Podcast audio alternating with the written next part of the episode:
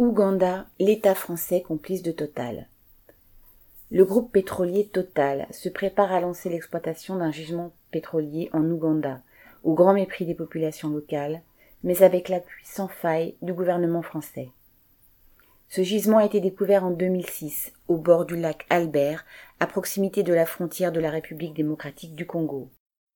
Un oléoduc long de 1500 km acheminera le pétrole jusqu'au port tanzanien de Tanga. Pour mener à bien ce projet, cent mille personnes ont été expropriées, chassées de leurs habitations et des champs qui les faisaient vivre. Des témoins ont rapporté comment ils avaient été victimes de pression et d'intimidation pour signer les documents que leur tendaient les représentants de Total.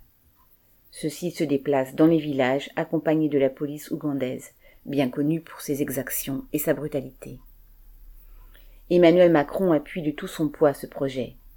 Lorsque le président ouganda Yoweri Museveni a été réélu pour la sixième fois en janvier 2021, il lui a adressé une lettre de félicitations, lui annonçant en même temps la visite de son ministre du Commerce extérieur, Franck Riester, qui, ouvrez les guillemets, suivra la signature de la décision finale d'investissement entre l'Ouganda, la Tanzanie et le groupe Total, fermez les guillemets, écrivait-il. Quel que soit le président, Total a toujours eu ses entrées auprès des dirigeants français. Ces cadres font la navette entre les sommets de l'appareil d'État et les directions de Total. Un directeur de Total a été conseiller spécial de Jean-Yves Le Drian à la Défense, puis aux Affaires étrangères, de 2012 à 2019. Il est aujourd'hui chargé de conseiller le groupe sur ses rapports avec les pouvoirs publics français.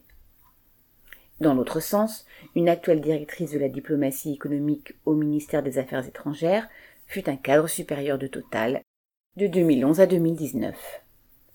L'armée française est partie prenante de l'affaire. Une brigade d'infanterie de montagne a été envoyée sur place pour former l'armée ougandaise et surtout tisser des liens avec ses responsables. Les forces de sécurité de Total agissent de concert avec la police spéciale du pétrole nouvellement créée par l'Ouganda.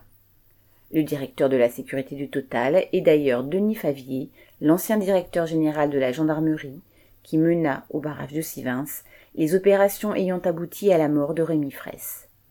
L'interpénétration entre l'appareil d'État français et les multinationales du pétrole pour piller l'Afrique est une vieille histoire et, quoi qu'en dise Macron, rien n'a changé. Daniel Mescla.